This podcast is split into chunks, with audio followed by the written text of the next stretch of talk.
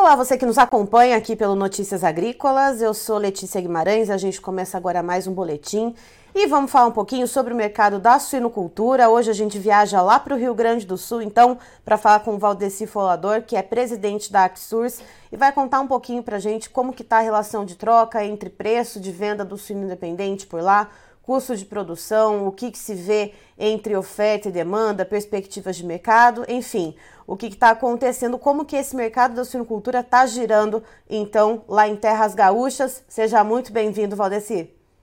Olá, amigos do Notícias Agrícolas. É um prazer estar falando com vocês e vamos falar de suinocultura aí, o que, que aconteceu, o que, que está acontecendo, enfim, como é que está o cenário da nossa produção suinícola do Rio Grande.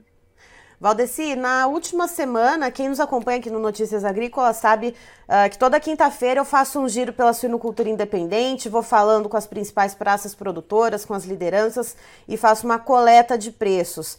Uh, for, tá aí uma paradeira, uma estabilidade, não se sabe para onde o mercado vai. Aí no Rio Grande do Sul a gente está com um preço médio para o suíno independente de R$ 6,95 o quilo esse valor, o que, que ele está representando nesse mercado, nesse momento, aí no Rio Grande do Sul? Olha, Letícia e a todos que nos acompanham, é, já tivemos pior, nós tivemos preços bem menores aí, principalmente no primeiro semestre, foi um semestre bem complicado, os custos de produção do primeiro semestre comparados é, com os custos que nós estamos vivendo hoje, eles eram muito parecidos, muito iguais, só que o preço de venda médio ele foi menor do que nós temos hoje. Então entrou o segundo semestre, principalmente a partir de agosto, setembro em diante, nós tivemos uma condição de mercado melhor, onde os preços se recuperaram um pouco, é, em função da, da demanda externa, as exportações melhoraram, o mercado interno também. É, o volume de produção continua igual, pelos dados do IBGE, aí o terceiro trimestre do ano, o abate e a produção foi um pouco menor que comparados do ano passado, mas no ano nós estamos aí com 5 e alguma coisa por cento de produção a maior que 2021. Então, essa questão do custo aí, os preços tiveram um pouco de força para recuperar a partir do mês de setembro em diante, é, deixando a, a, margem negativa é, da atividade um pouco menor. Se nós nos basearmos pelo custo de produção que a Embrapa publica aí todos os meses, hoje nós estamos aí com custo de produção em torno de R$ 7,50 o quilo. Mas quando nós olhamos o custo individual, cada produtor tem uma situação, cada produtor tem uma, uma, uma questão dele, aquele produtor classe A, vamos dizer assim, eu costumo classificar o produtor dessa forma. O produtor A, que tem uma excelente produção, uma excelente produtividade, e que ele é muito eficiente da porteira para dentro, que tem escala de produção, ele tem um custo um pouco menor que isso. Deve girar em torno de uns R$ reais o quilo, R$ 6,90, R$ reais, R$ reais alguma coisa. Agora, quando nós vamos para o produtor classe B, classe C, que a eficiência não é tão, tão extrema, a produção, a escala também ela é um pouco menor, aí você acaba tendo custos de produção um pouco maiores que ficam muito próximo desses custos que a Embrapa publica hoje. Então, na verdade, a conta suinocultura ainda ela não está fechando. Se nós fizermos a média do ano, Letícia, com certeza, o produtor, no seu balanço geral, tanto o produtor A, B e C, na categoria de produção e deficiência, todos estão com prejuízos, uns maiores, outros menores. Então, uhum. é, mesmo que o mercado puxou, mesmo que o mercado melhorou nos últimos meses aqui a relação de preço pago ao suinocultor independente, mas ainda ah, ele está trabalhando no negativo, está com a conta econômica faltando dinheiro para para fechar. Então, é um ano realmente complicado, difícil, que vai terminar dessa forma. Tivemos essa recuperação das exportações, melhores preços aqui nos últimos dois, três meses, que ajudou a dar um pouco de equilíbrio para que a conta não fosse ainda maior é, negativa para o produtor. E Valdeci, pegando então o preço desse momento que a gente tem, essa média né, do preço do suíno no mercado independente gaúcho, que é de R$ 6,95 o quilo, uh, e os custos de produção que são elaborados pela Embrapa, suínos e aves, né, que a gente sabe que eles colocam ali toda uma, um, uma cesta né, de, de, de investimentos, desde a nutrição, mão de obra, energia, enfim. Uh, a gente tem esse preço de venda de R$ 6,95 o quilo para o suíno gaúcho e tem o custo de produção estimado em R$ 7,50 por quilo. No frigir dos ovos, né, no final das contas, quando o suinocultor independente vai vender esse animal, ele está perdendo quanto por animal vendido?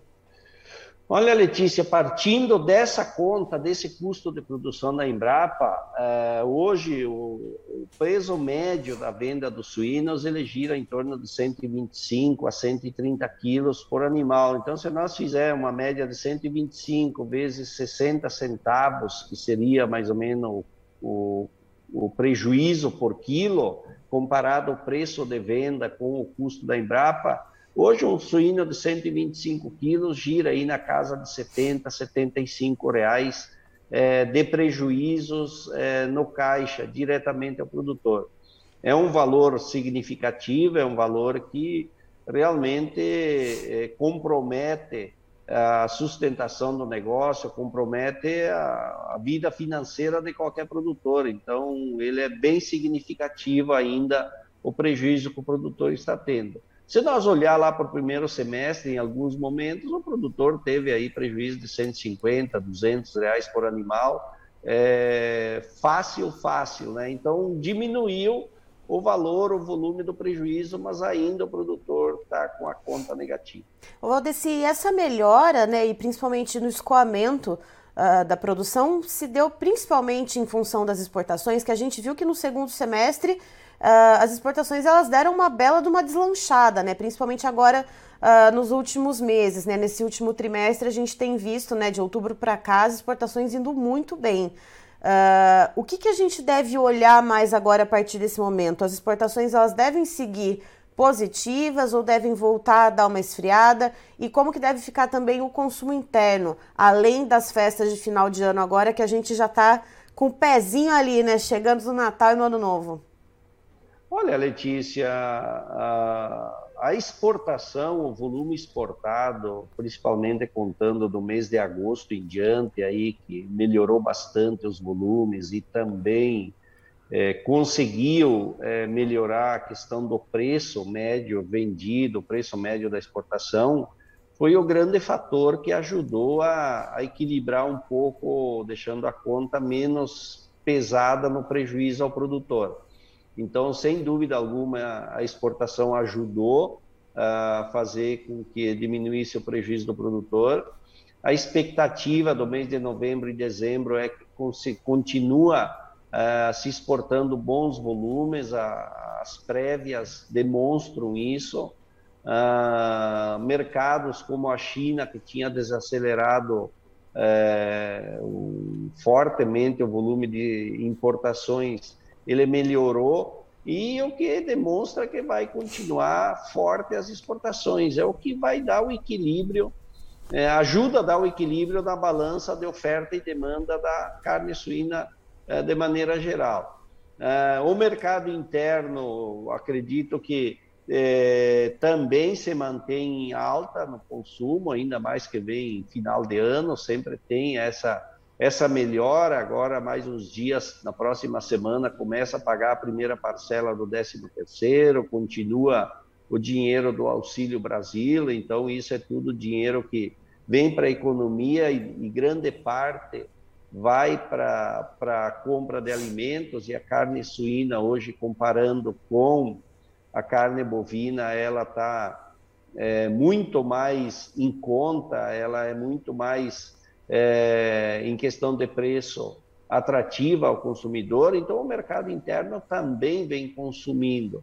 O problema é que nós não temos conseguido botar preço necessário na carne lá na ponta final para dar remuneração suficiente aqui é, na, na, ponta da linha, que é para pelo menos o produtor zerar o custo de produção e quem sabe ter conseguisse ter uma pequena margem.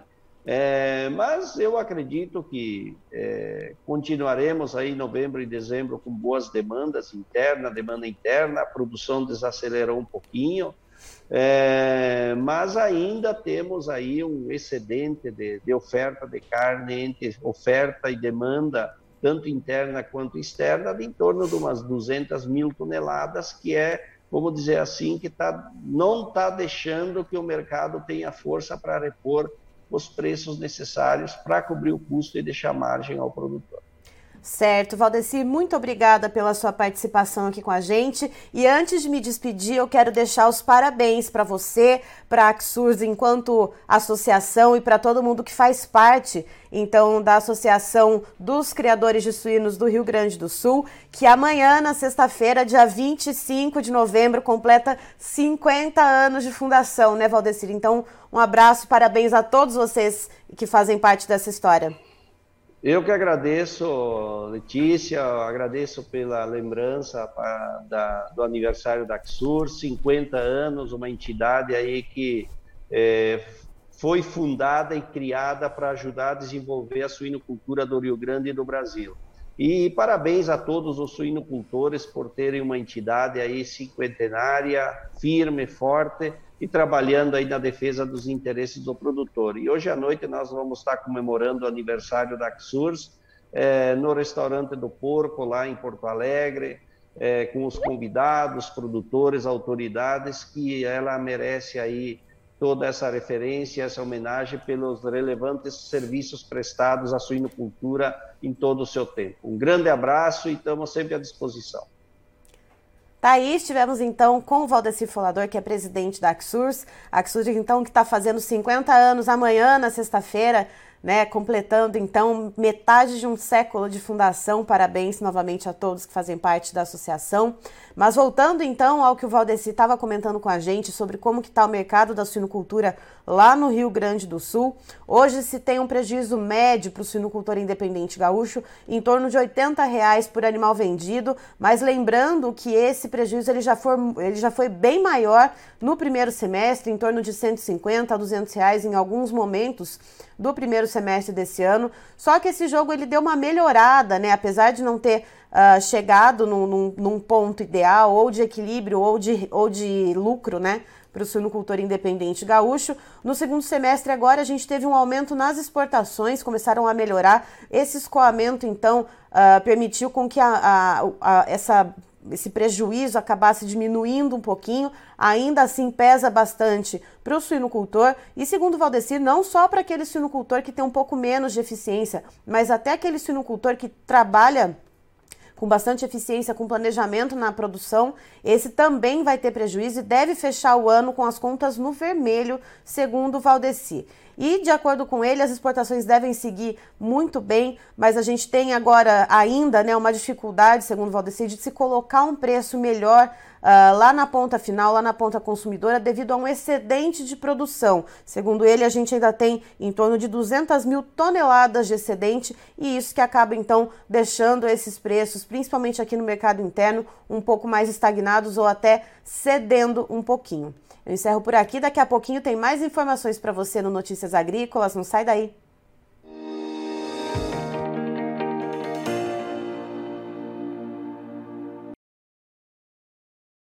Participe das nossas mídias sociais no Facebook Notícias Agrícolas, no Instagram arroba Notícias Agrícolas e em nosso Twitter arroba Noteagri. E para assistir todos os vídeos, se inscreva no YouTube, na Twitch, no Notícias Agrícolas Oficial.